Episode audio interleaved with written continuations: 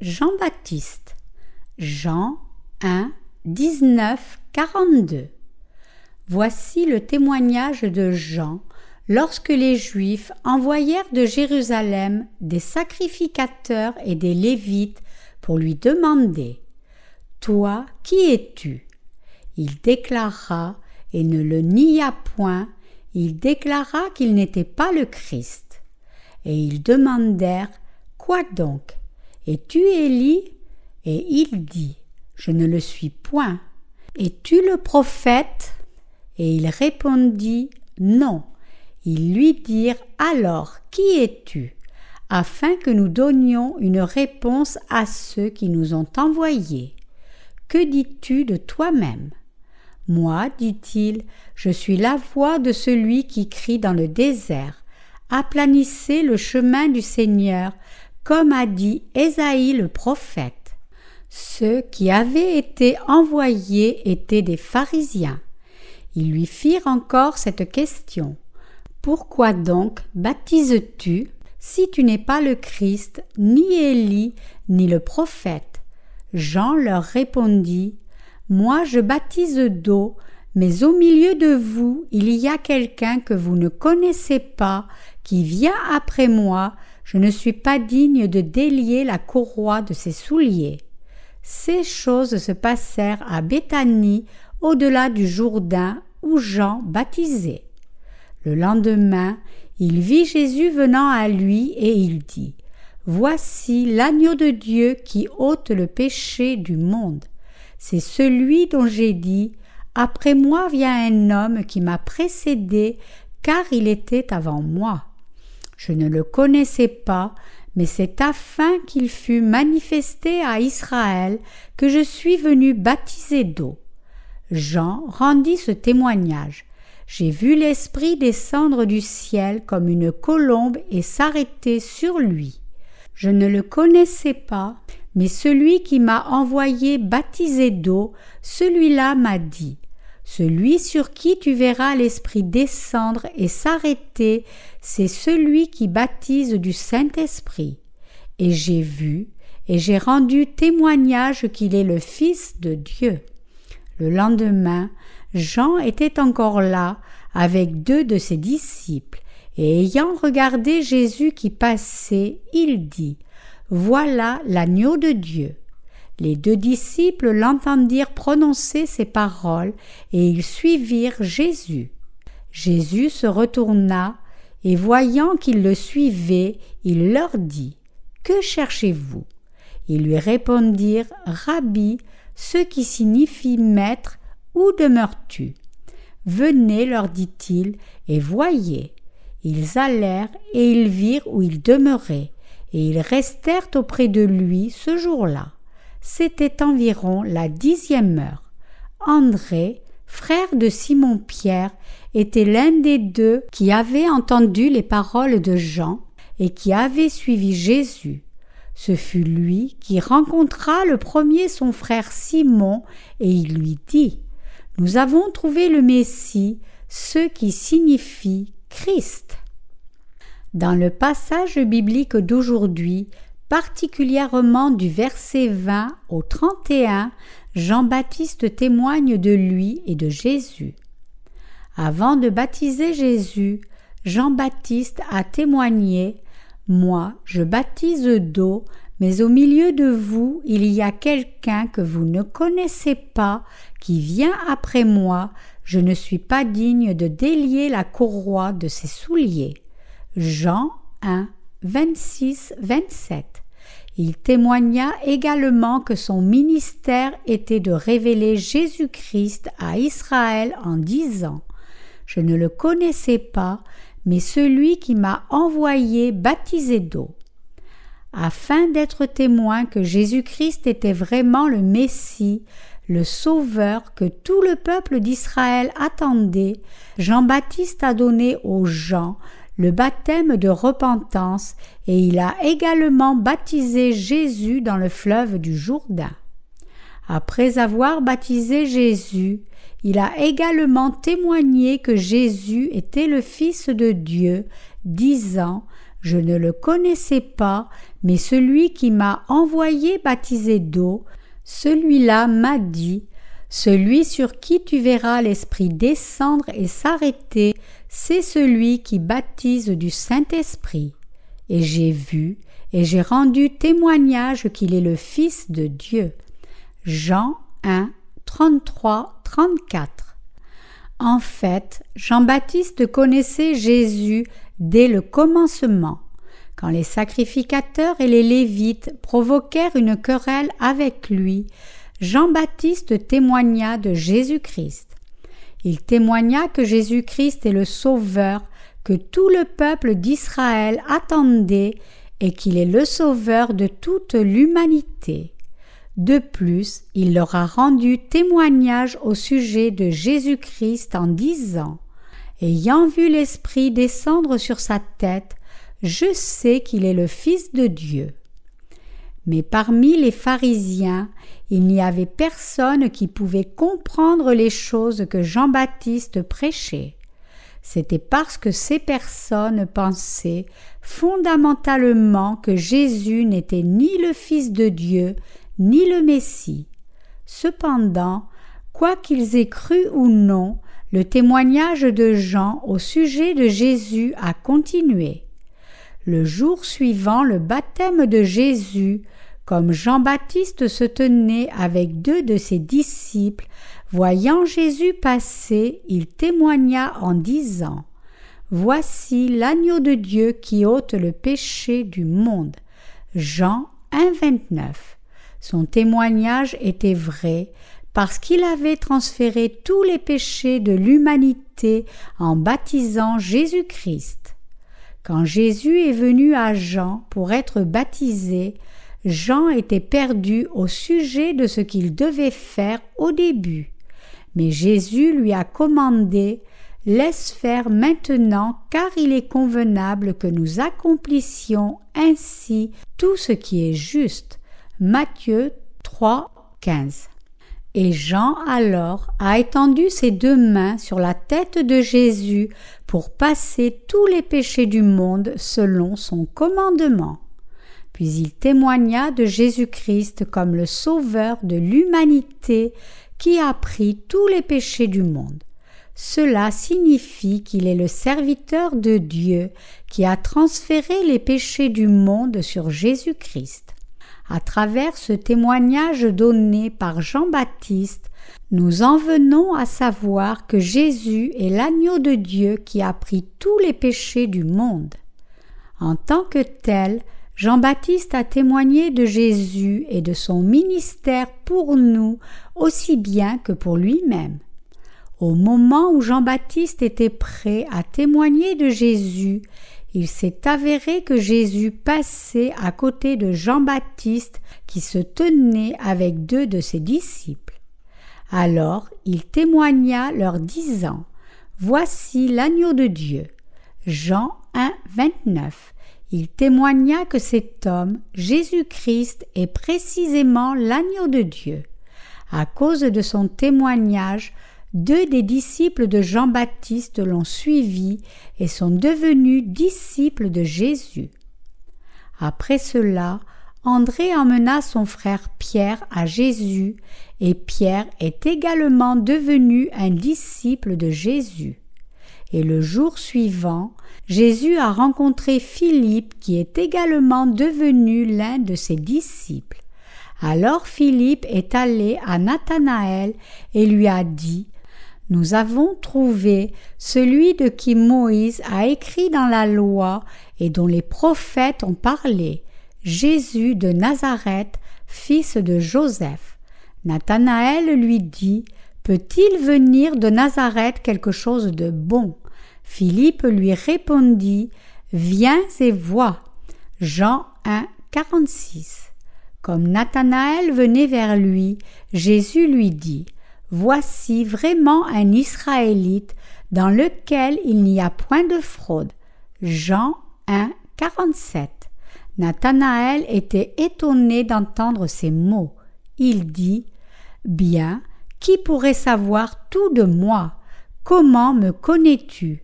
Tu es vraiment le Fils de Dieu. et tu es le roi d'Israël.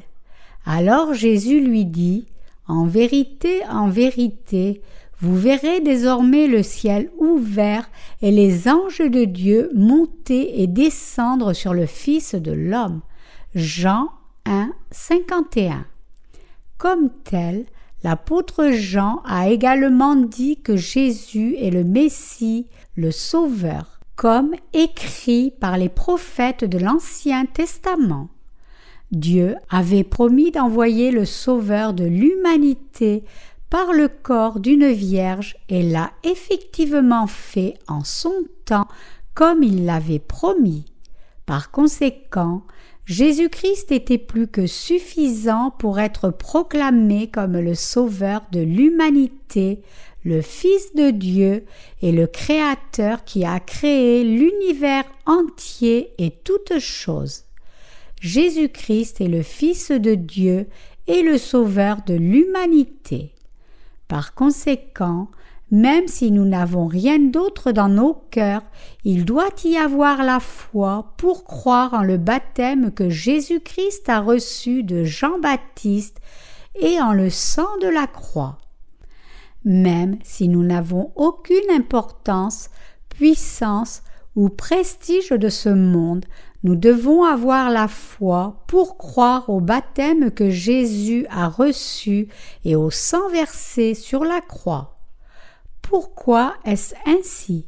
C'est parce qu'en croyant que Jésus-Christ a reçu le baptême par Jean-Baptiste et a versé son sang, nous atteignons la foi qui apporte le véritable nettoyage de nos péchés. Quand notre Seigneur est venu sur cette terre, il est né dans une grange et il a été couché dans la mangeoire d'une écurie. Mais pourquoi est-il né là? C'est parce qu'il n'y avait aucun endroit dans lequel demeurer, parce qu'il y avait trop de clients aux endroits comme les hôtels ou les auberges où les gens mangent et dorment habituellement. Cela signifie que si les gens gardent autant de choses dans leur cœur, il manque réellement d'endroits dans leur cœur pour recevoir Jésus. Jésus doit siéger au centre du cœur de chacun, mais les gens remplissent habituellement leur des choses de ce monde. Par conséquent, ils n'ont aucun endroit dans leur cœur pour inviter Jésus à rester. Chers croyants, Pensez-vous que nous pourrions être bien sans Jésus dans notre âme? Si nous avons quelque nécessité de vie, nous pouvons aller en vivant dans ce monde à un niveau de base. Cependant, si nous n'avons pas la foi pour croire au baptême que Jésus-Christ a reçu et au sang versé pour votre vie, autant que pour la mienne, qu'arriverait-il? Si c'était le cas, votre vie, tout comme la mienne, ne serait rien. Même si nous avons tout ce qui est nécessaire pour notre chair, nos âmes dépériraient et mourraient si nous n'avions pas foi en le baptême que Jésus a reçu et au sang qu'il a versé sur la croix. Jésus-Christ est Dieu, le Fils de Dieu, le Créateur de toutes choses dans l'univers est notre Sauveur.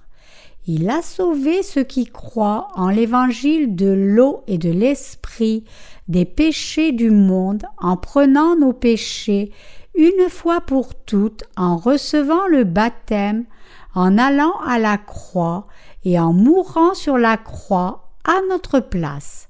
Jésus est notre Sauveur qui a emporté les péchés de ce monde. Nous devons continuer à vivre en embrassant la foi en Jésus-Christ qui est venu par l'eau et l'Esprit dans nos cœurs. Même si vous et moi n'avions rien d'autre, nous devons continuer à vivre avec une seule personne dans nos cœurs, Jésus. Si nous continuons à vivre nos vies avec Jésus-Christ dans nos cœurs, alors il pourvoira aux choses qui nous manquent. tout comme notre Seigneur a effectué des miracles aux noces de Cana, il pourvoira à vos besoins en ce qui concerne la parole de vérité et en ce qui concerne les autres nécessités dont vous avez besoin pour vivre. Mais si vous continuez à vivre sans le Seigneur dans vos cœurs, il ne pourra pas vous aider quand vous serez dans un moment de besoin. Par conséquent, à travers le travail de Jean-Baptiste, nous devons apprendre comment nous devons vivre devant Dieu par la foi et aussi comment croire en Jésus-Christ. Bien que nous vivions dans ce monde déclinant et complexe, nous devons continuer à vivre en ayant la foi dans la parole de l'évangile de l'eau et de l'esprit. Nous devons savoir quelle sorte de vie est sage et heureuse pour vivre devant Dieu. Dieu désire que nous vivions avec l'évangile de l'eau et de l'esprit au centre de nos cœurs. Par le témoignage de Jean-Baptiste, vous et moi pouvons maintenant croire que Jésus est devenu notre Sauveur en accomplissant l'évangile de l'eau et de l'esprit. Si nous devions négliger le rôle de Jean-Baptiste et son ministère, pourrions-nous connaître le grand secret du salut caché dans l'évangile de l'eau et de l'esprit? Avons-nous jamais vu Jésus avec nos yeux? Avez-vous vu Jésus prendre vos péchés une fois pour toutes en recevant le baptême avec vos yeux de la chair? Nous n'avons pas pu voir cela physiquement. Néanmoins, par la parole écrite de Dieu, nous pouvons voir complètement que Jésus est notre Sauveur. Lisons l'Évangile de Jean, chapitre 1, versets 6 et 7. Il y eut un homme envoyé de Dieu, son nom était Jean. Il vint pour servir de témoin, pour rendre témoignage à la lumière, afin que tous crussent par lui. Par ces mots, Jean-Baptiste témoigne de la vérité que Jésus est notre Sauveur. La Bible a annoncé Jean-Baptiste comme celui qui témoignerait correctement de Jésus. Les gens aujourd'hui qui croient en Jésus comme le Sauveur peuvent trouver le véritable salut par le ministère de Jean-Baptiste et le récit du baptême que Jésus a reçu de Jean-Baptiste. Par conséquent, nous devons connaître le ministère de Jean-Baptiste et le récit du baptême que Jésus a reçu de Jean-Baptiste comme c'est écrit dans les Écritures. Et ainsi, nous devons croire en le fait que le Seigneur a remis tous nos péchés par l'évangile de l'eau et de l'esprit. Malheureusement, la plupart des personnes continuent à être ignorantes de la puissance du baptême de Jésus et de son sang. Nous voyons des gens mettre tous leurs efforts se vantant de leur propre justice, sans même connaître la signification du baptême que Jésus reçut de Jean-Baptiste. Ils essaient seulement de mettre en avant leur propre justice. Parfois, avec Jésus comme prétexte, ils essaient d'exalter leur justice encore plus haut. Par conséquent, ils sont séparés de Dieu même lorsqu'ils professent Jésus comme leur sauveur. Il y eut un homme envoyé de Dieu, son nom était Jean. Il vint pour servir de témoin, pour rendre témoignage à la lumière, afin que tous crussent par lui. Jean 1, 6, 7. Dieu le Père a envoyé un serviteur qui serait témoin que son Fils Jésus est celui qui sauverait tous les pécheurs, et ce serviteur était Jean-Baptiste. Jean-Baptiste était le témoin du salut qui pourrait apporter le témoignage de Jésus comme le Sauveur. Nous qui avons reçu le témoignage de Jean-Baptiste sommes les disciples de Jésus qui doivent également témoigner aux autres que Jésus est le Sauveur qui est venu dans ce monde par l'évangile de l'eau et de l'esprit. Cependant, beaucoup de gens disent toujours que Jean-Baptiste était un échec. La raison est qu'ils ont mal interprété le contexte et la signification de Matthieu 11, 2, 3 en concluant que Jean-Baptiste avait douté que Jésus était le Messie. Jean a-t-il vraiment douté de Jésus quand il a envoyé ses disciples à Jésus? Non, absolument pas. Jean-Baptiste était désireux d'envoyer ses disciples à Jésus, disant Il faut qu'ils croissent et que je diminue. Jean 3, 30. Et il a effectivement envoyé ses disciples à Jésus un à un. Alors, qui étaient ceux qui restèrent toujours auprès de lui jusqu'à ce qu'il ait fini son ministère Ils étaient des disciples qui étaient réticents à croire son témoignage au sujet de Jésus à la fin. Si nous devions négliger le témoignage du baptême que Jean-Baptiste a donné à Jésus, comment pourrions-nous réaliser la vérité de l'évangile de l'eau et de l'esprit? Sans l'évangile de vérité de l'eau et de l'esprit, comment pourrions-nous croire en Jésus comme notre Sauveur? Si nous croyons en l'évangile de l'eau et de l'esprit, nous devons en premier croire que Jean-Baptiste est le serviteur de Dieu qui était promis pour précéder le Messie dans l'Ancien Testament. Avec cette foi, nous pouvons croire en tout le témoignage de Jean-Baptiste. Seulement alors pourrons-nous croire au Sauveur en voyant le baptême de Jésus, la mort de Jésus sur la croix et la résurrection du Seigneur? Chers croyants, si les prétendus serviteurs de Dieu aujourd'hui refusent le témoignage de Jean-Baptiste et de Jésus, leurs disciples ne pourront jamais connaître l'évangile de l'eau et de l'esprit. Nous voyons que certains ministres essaient aujourd'hui d'accomplir leur propre objectif en vidant les poches des membres de leurs églises. De tels endroits où les gens se rassemblent ne devrait pas s'appeler une vraie Église. Ces personnes ne connaissent pas le véritable ministère de Jean-Baptiste ou celui de Jésus. Cependant, comment pourraient-ils connaître la vérité de l'évangile de l'eau et de l'esprit? Ces ministres aujourd'hui sont menteurs s'ils ne croient pas et ne témoignent pas de la vérité que Jésus est venu par l'évangile de l'eau et de l'esprit. Nous devons bien connaître Jean-Baptiste. Dans Matthieu 11, 11, il est dit En vérité, en vérité, je vous le dis, parmi ceux qui sont nés de femmes, il ne s'en est pas levé de plus grand que Jean-Baptiste.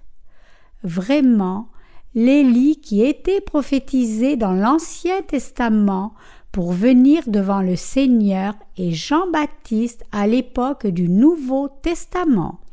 Malachie 4, 1, 3, Matthieu 11, 14. C'est parce que Jean-Baptiste terminait la mission de l'Élie de l'Ancien Testament. Tel était le fidèle serviteur de Dieu, Jean-Baptiste, et il avait un véritable cœur de serviteur de Dieu. Jean-Baptiste a baptisé Jésus dans le fleuve du Jourdain. C'était l'acte de justice et le commencement de l'évangile de l'eau et de l'esprit, parce que Jésus pouvait sauver les pécheurs du péché en prenant tous les péchés du monde par son baptême. Matthieu 3, 13, 17. Lisons ensemble l'évangile de Jean, chapitre 1, versets 9 à 11. C'était la véritable lumière qui, en venant dans le monde, éclaire tout homme. Elle était dans le monde, et le monde a été fait par elle, et le monde ne l'a pas connue.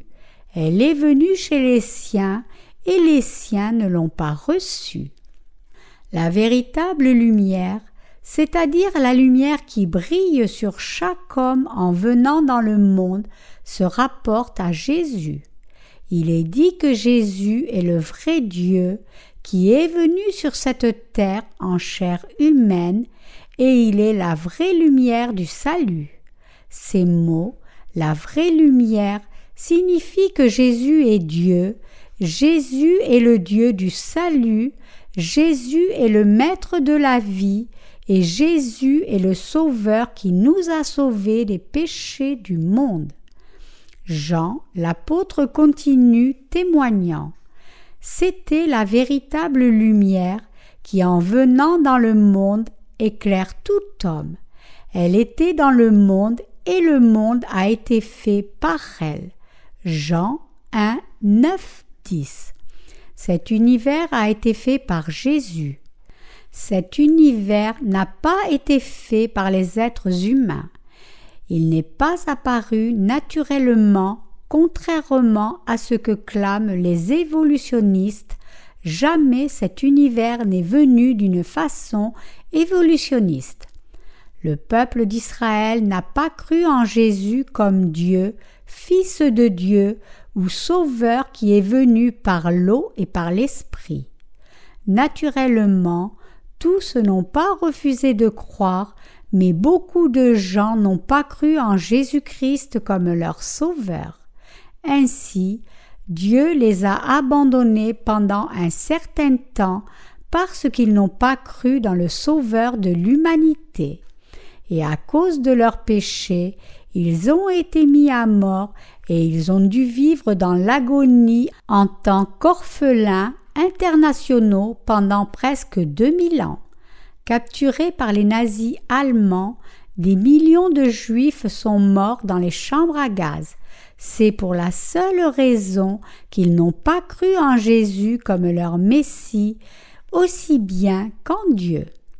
Puisqu'ils n'ont pas connu ou cru en la véritable identité de Jésus, non seulement ils n'ont pas accepté Jésus, mais également ils ont capturé et ont remis Jésus aux soldats romains pour le crucifier. De plus, ils crièrent qu'il soit crucifié. Qu'il soit crucifié, qu'il soit crucifié, il dit qu'il est Dieu, un tel homme doit être crucifié. À cette époque, lorsque Pilate le gouverneur des Juifs éprouva Jésus, il ne trouva aucune culpabilité en lui. Néanmoins, les gens crièrent encore plus fort Crucifie-le. Au moment où la foule criait ces mots, le gouverneur Pilate se lava les mains et dit Je suis innocent du sang de ce juste. Matthieu 27, 24. Pilate signifia Je n'ai pas d'autre choix que de crucifier ce Jésus innocent, puisque vous demandez sa crucifixion obstinément.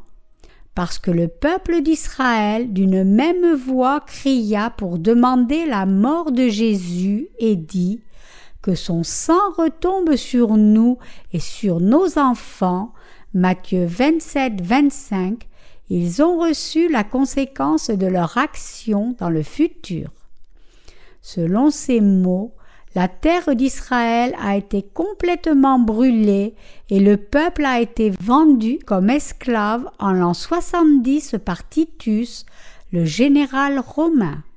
Bien qu'ils résistèrent à l'Empire romain et commencèrent des mouvements d'indépendance à cette époque, le général Titus de Rome a pris son armée et a tué beaucoup de gens, indépendamment de l'âge ou du sexe. En outre, il a détruit complètement tous les bâtiments du temple de Dieu, et il a même déterré et dispersé les fondations du temple. De cette manière, il a détruit la foi de tous les Israélites et a éliminé tout simple rituel qu'ils exécutaient par le passé. En outre, il a dispersé le peuple d'Israël partout dans le monde méditerranéen. Et c'est pourquoi les Juifs ont été vivre dispersés partout dans le monde à cause de leur péché d'opposition à Dieu et du refus de croire en Jésus comme Dieu et leur Sauveur, ils ont souffert l'extermination par l'armée nazie et ont vécu tellement malheureux, dispersés partout dans le monde. Ceci en raison du péché qu'ils ont commis de ne pas accepter Jésus-Christ qui est la vraie vie en tant que leur sauveur.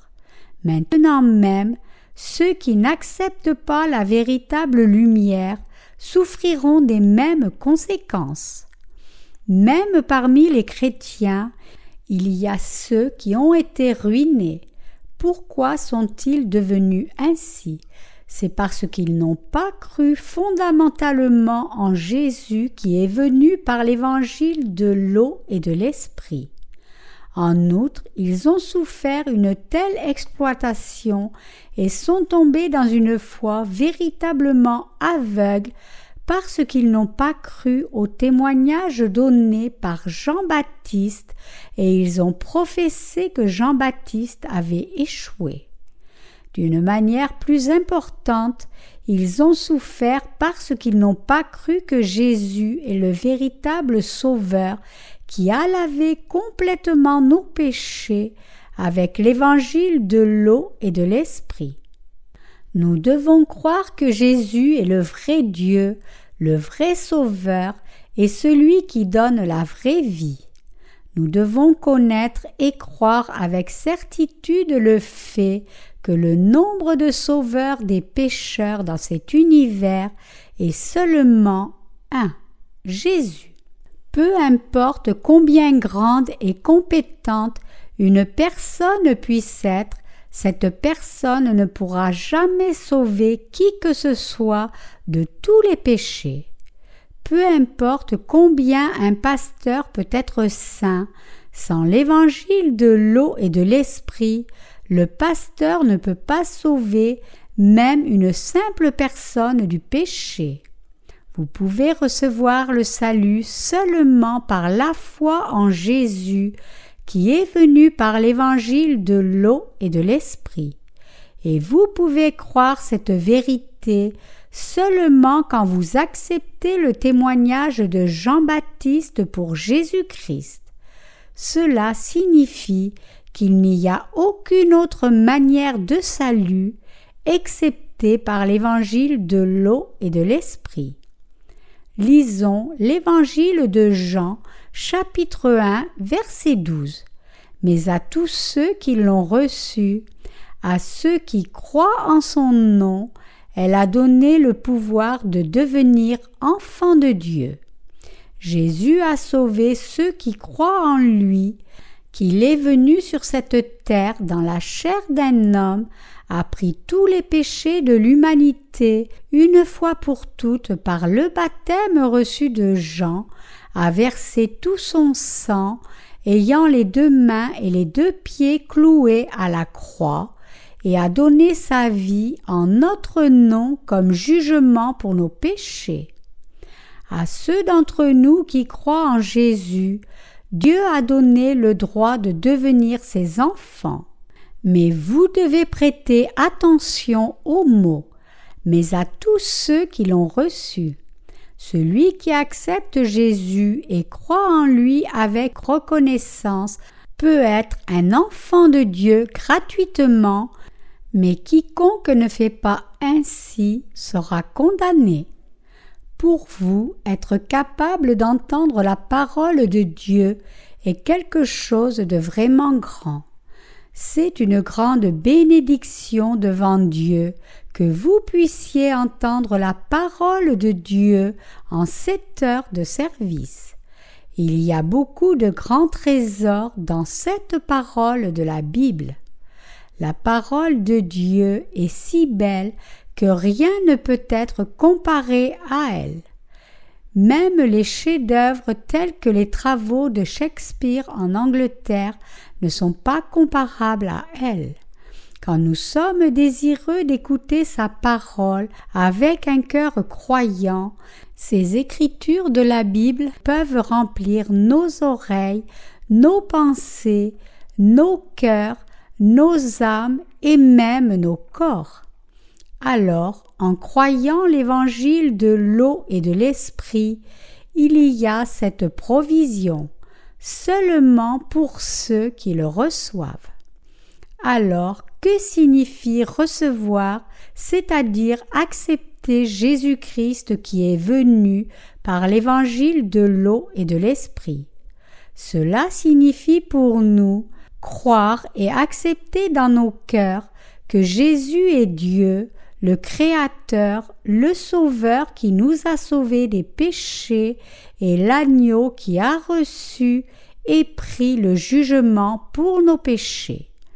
Notre Seigneur donne le droit de devenir enfant de Dieu à ceux qui acceptent le salut de Jésus par la foi en la parole de vérité qui dit que notre Seigneur est venu sur cette terre et nous a sauvés par l'eau et le sang. Ceux qui reçoivent l'évangile de Dieu, de l'eau et de l'esprit, sont remplis de la bénédiction de la rémission de tous les péchés et d'autres trésors célestes. Le mot Jésus signifie sauveur.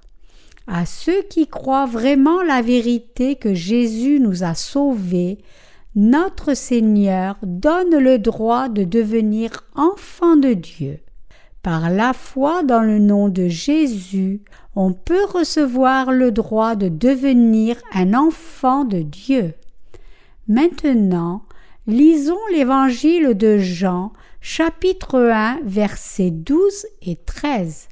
Mais à tous ceux qui l'ont reçu, à ceux qui croient en son nom, elle a donné le pouvoir de devenir enfants de Dieu, lesquels sont nés non du sang, ni de la volonté de la chair, ni de la volonté de l'homme, mais de Dieu. Chers croyants, beaucoup de gens pensent que l'on peut inconditionnellement recevoir le salut si l'on croit en Jésus d'une façon ou d'une autre. Ils s'appuient sur le passage de la Bible car quiconque invoquera le nom du Seigneur sera sauvé. Romains 10, 13.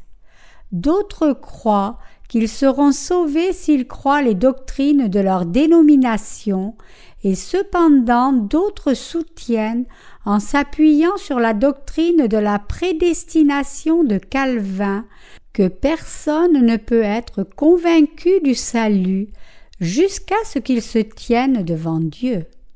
Mais il est écrit, et qui sont nés non du sang, ni de la volonté de la chair, ni de la volonté de l'homme, mais de Dieu. Ce que des gens disent n'est pas important, c'est ce que la Bible dit qui est important. Au commencement était la parole, et la parole était avec Dieu, et la parole était Dieu. Jean 1, 1. La parole elle-même est Dieu. Si nous croyons la parole de Dieu devant Dieu, nous recevons le salut. Je veux dire que la parole elle-même est Dieu. Et donc, si nous croyons en elle, comme c'est écrit, nous pouvons recevoir le salut de tous les péchés devant Dieu. Les gens qui ont reçu le salut des péchés ne sont pas nés de la volonté d'un homme, et seuls ceux qui croient en la vérité du salut qui a été dite par Dieu peuvent recevoir le salut. Naître selon la volonté de l'homme signifie essayer de naître de nouveau en comptant sur sa propre dénomination ou en faisant intervenir la volonté de sa propre chair ou ses émotions. Certains sentiments d'extrême excitation, le parler en langue et les vibrations dans le corps sont toutes des choses que vous obtenez quand vous priez et sont des exemples des émotions humaines. Nous ne recevons le salut ni par des désirs de la chair, ni par lignée de sang. Nous ne parvenons pas au salut spontanément juste parce que nous sommes des pasteurs ou parce que nous sommes des enfants de pasteurs. Peu importe la position, la classe, le genre ou l'âge, le salut est quelque chose d'individuel et peu importe qui vous êtes, vous devez accepter la parole de Dieu pour recevoir le véritable salut. Seuls ceux qui croient au fait que Jésus est Dieu, le Fils de Dieu et leur Sauveur, et que Jésus les a sauvés par l'eau et le sang, reçoivent le droit de devenir les enfants de Dieu. Le christianisme d'aujourd'hui va dans le sens du déclenchement de la volonté de la chair. Les gens aujourd'hui qui ne croient pas en l'évangile de l'eau et de l'esprit sont comme cela. Ainsi, l'heure du culte devient très bruyante. Ces personnes qui parlent en des langues dérangent seulement les oreilles des autres. Qu'est-ce que ces gens essaient de faire avec le cadeau des langues et les capacités qu'ils reçoivent de Dieu? Ils essaient de se faire de l'argent ou de s'exalter. C'est pourquoi, en ces jours et en cet âge, nous devons répandre l'évangile de l'eau et de l'esprit dans la langue des personnes de chaque nation. Si quelqu'un devient pasteur, diacre ou ancien sans l'évangile de l'eau et de l'esprit, cela signifie que la personne a cru en Jésus selon les désirs de la chair. Ils sont fiers de leur fonction et feignent d'avoir reçu la rémission du péché sans connaître l'évangile de vérité. Même si votre fils était ordonné, il ne pourrait pas recevoir le salut des péchés sans la connaissance de l'évangile de l'eau et de l'esprit. Il est absolument inutile de mener une vie de foi sans avoir d'abord reçu la rémission des péchés par la foi en l'évangile de l'eau et de l'esprit. Notre vérité effective du salut vient seulement de l'évangile de l'eau et de l'esprit. Le salut que Dieu nous a donné n'est pas de la volonté de la chair, ni de la volonté de l'homme, ni du sang. C'est seulement de la foi par la croyance en la parole de l'évangile de l'eau et de l'esprit, qui est la vérité de Dieu. Votre foi est-elle basée sur l'évangile de l'eau et de l'esprit? Ces passages de la Bible témoignent que l'évangile de l'eau et de l'esprit est le seul et originel évangile. La vérité mentionnée dans la Bible déclare que Jésus-Christ est venu par l'évangile de l'eau et de l'esprit, et cette vérité n'a pas changé depuis des milliers d'années. Il est rapporté que plus de 90% des scientifiques respectés de l'histoire du monde moderne croient que les écritures de la Bible sont la parole de Dieu. Comme vous pouvez le constater, Isaac Newton, l'un des plus grands scientifiques de l'histoire du monde, était un croyant fidèle en cette Bible. Si on veut être un homme de succès un homme de valeur, on doit connaître et accepter la parole de Dieu parce qu'elle est la vérité et qu'elle nous donne la sagesse et l'instruction. Proverbe 1, 2. Seul par la parole de Dieu, nous sommes capables d'entendre la voix de Dieu et connaître sa volonté, et aussi nous pouvons connaître et croire en ce Sauveur qui est venu par l'évangile de l'eau et de l'esprit. Regardons en Jean 1, 14. Il est dit Et la parole a été faite chair, et elle a habité parmi nous, pleine de grâce et de vérité, et nous avons contemplé sa gloire, une gloire comme la gloire du Fils unique venu du Père. Le fait que la parole devienne chair signifie que ce Dieu qui nous a créés est né dans ce monde comme un être humain. Et cela signifie que tous ceux qui sont sur cette terre peuvent rencontrer Jésus par la parole de Dieu. En voyant Jésus, Jean qui l'avait vu de ses yeux et touché de ses mains, 1 Jean 1, 1, a dit qu'il était plein de grâce et de vérité. Cela signifie que nous pouvons voir la gloire de Dieu par Jésus, qui est l'incarnation de la gloire de Dieu. Nous pouvons voir la gloire de Dieu à travers Jésus. Par les écritures de la Bible, nous pouvons voir comment Jésus nous a sauvés des péchés, et nous voyons qu'il nous a sauvés en recevant le baptême de Jean, puis en mourant sur la croix et finalement en ressuscitant des morts. Nous pouvons voir combien juste et plein d'amour la grâce de Dieu est. Jésus-Christ est le maître de l'amour qui nous a sauvés des péchés inconditionnellement.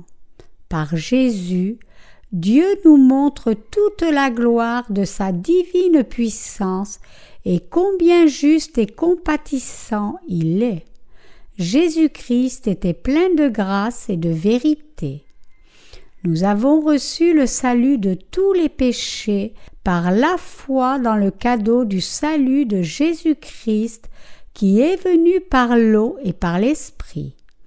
La vérité que notre Seigneur vous a sauvé des péchés est le plus grand cadeau au monde. Tout comme le mot grâce signifie être reconnaissant, la grâce du salut est un cadeau que Dieu nous a donné sans prix. Jésus-Christ nous a sauvés des péchés du monde une fois pour toutes en naissant sur cette terre en recevant le baptême de Jean-Baptiste, en versant son sang et en ressuscitant des morts.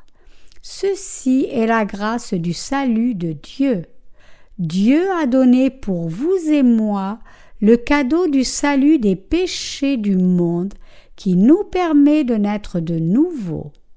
En répandant l'évangile de l'eau et de l'esprit dans tout le monde entier, Dieu a accordé sa grâce de salut à toutes les créatures vivantes. L'évangile de l'eau et de l'esprit est la seule vérité du salut dans ce monde.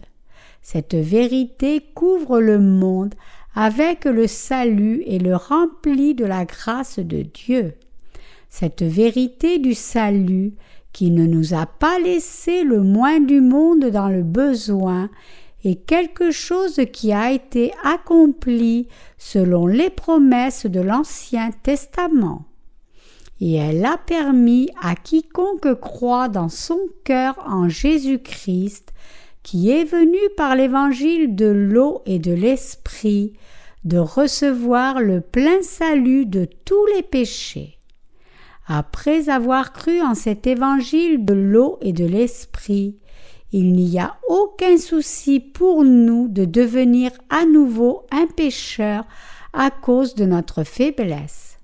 Si nous croyons vraiment en cette parole d'évangile de l'eau et de l'esprit, nous sommes bénis pour recevoir le plein salut par Jésus-Christ et sa vérité.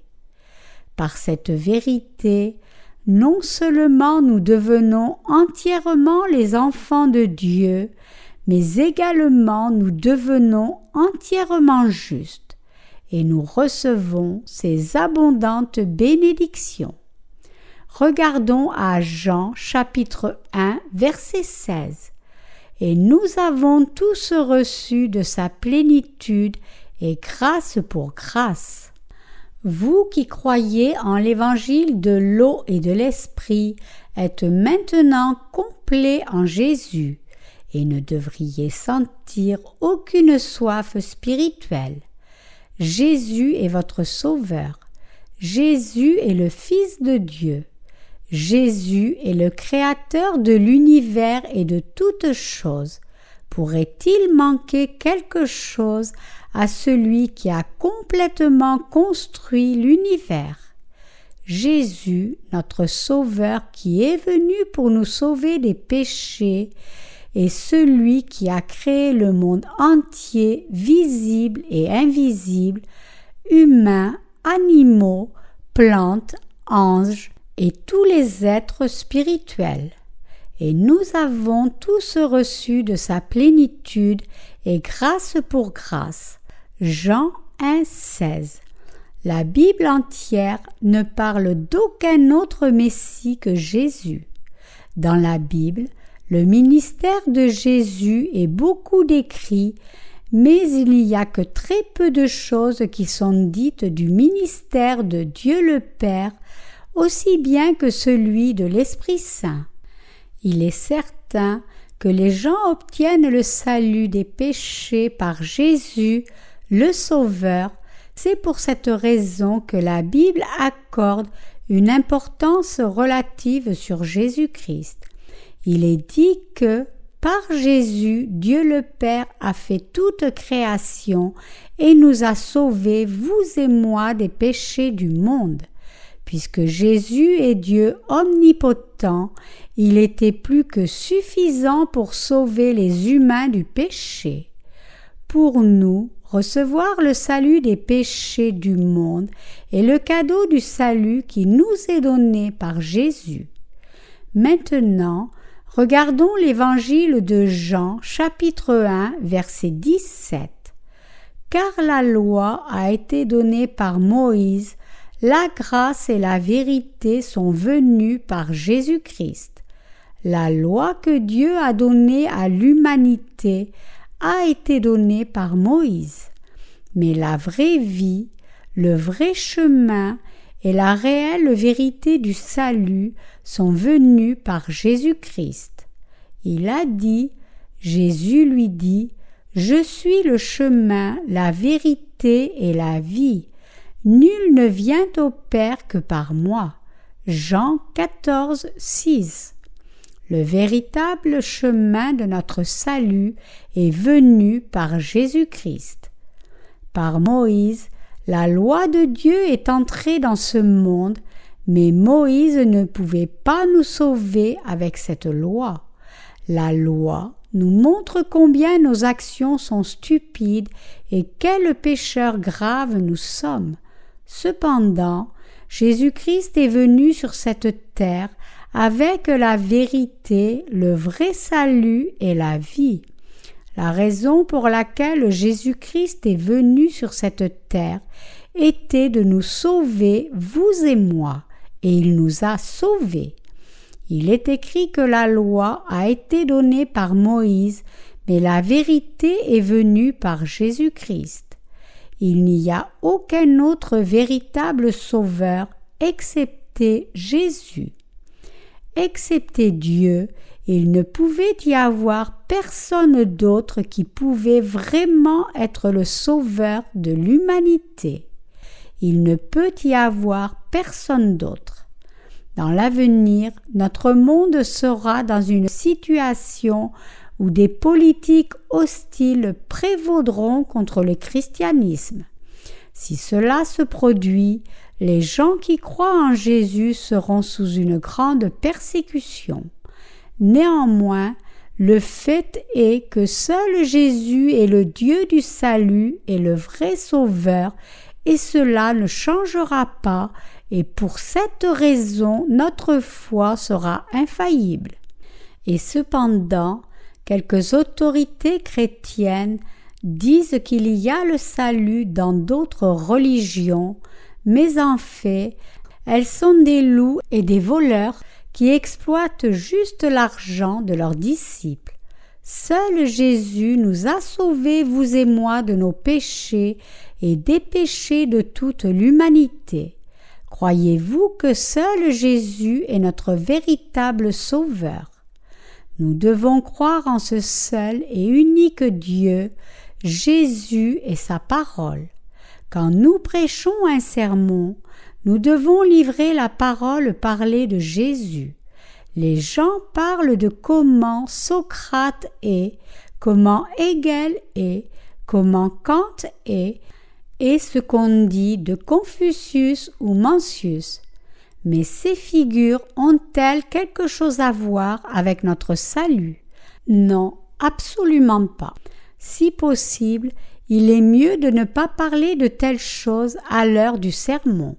Cette heure de sermon est un temps pour prêcher la parole de Dieu, et ce serait inutile et même mal de prêcher toute autre chose que la parole de Dieu. Si d'autres prêchent des mots ou écoutent longuement des mots se tenant contre la parole de Dieu dans l'Église de Dieu, ces personnes vont à l'encontre de Dieu et elles deviennent ennemies de Dieu. Nous avons reçu le salut par la foi en Jésus. Et beaucoup de gens qui n'ont pas encore reçu le salut doivent écouter et croire en la parole de l'évangile de l'eau et de l'esprit. Nos pensées et nos cœurs deviennent propres seulement quand nous croyons en la parole de Dieu. Si nous devions interpréter la parole de Dieu dans une perspective mondaine, il n'y aurait aucun avantage du tout pour nous. Les humains peuvent tolérer les maux des gens, mais quand nous regardons cela en connexion avec nos âmes, de telles pensées humaines ne peuvent tout simplement pas être tolérées. C'est parce que les pensées humaines peuvent bloquer ou dégrader la parole de Jésus. Chers croyants, bien que nous puissions changer, l'évangile de l'eau et de l'esprit donné par Jésus ne changera jamais. Jésus est l'absolu sauveur et la parole parlée de Jésus restera pour toujours jusqu'à la fin du monde. Le Seigneur a dit, En vérité, tant que le ciel et la terre ne passeront point, il ne disparaîtra pas de la loi un seul iota ou un seul trait de lettre jusqu'à ce que tout soit arrivé. Matthieu 5, 18. Et pour cette raison, nous devons croire en la parole de Dieu, croire et répandre la parole d'évangile de l'eau et de l'esprit.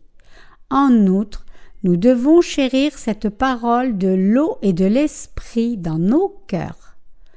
Nous ne devons pas garder un seul endroit sale qui viendrait des pensées humaines à l'intérieur de nos têtes et de nos cœurs. Nous avons reçu le salut par la foi en l'évangile de l'eau et de l'esprit et la vérité que Jésus est le véritable Sauveur et que Jésus est le vrai Dieu. Nous croyons que Jésus est le vrai Dieu et le véritable Sauveur. Nous devons continuer à croire en l'évangile de l'eau et de l'esprit jusqu'à ce que nous rencontrions le Seigneur.